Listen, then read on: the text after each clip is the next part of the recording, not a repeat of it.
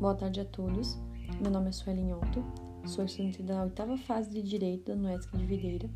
Estou aqui hoje para falar com vocês sobre uma técnica de solução de conflitos, que é a justiça restaurativa.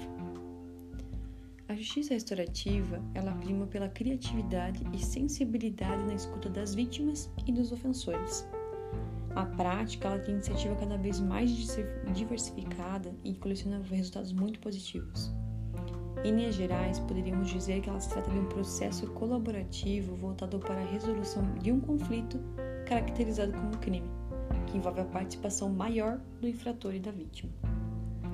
O objetivo de todas essas práticas restaurativas é a satisfação de todos os envolvidos, pois ela busca responsabilizar ativamente todos os que contribuíram para a ocorrência desse evento danoso, alcançar um equilíbrio do poder entre a vítima e o ofensor, revertendo o desvalor que o crime provoca.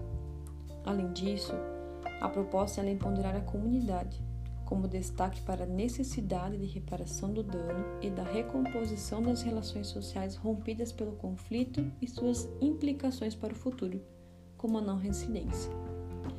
Quem realiza a justiça restaurativa não é o juiz, e sim o mediador. Esse mediador, ele não precisa ter uma formação jurídica. Ele pode ser, por exemplo, um assistente social.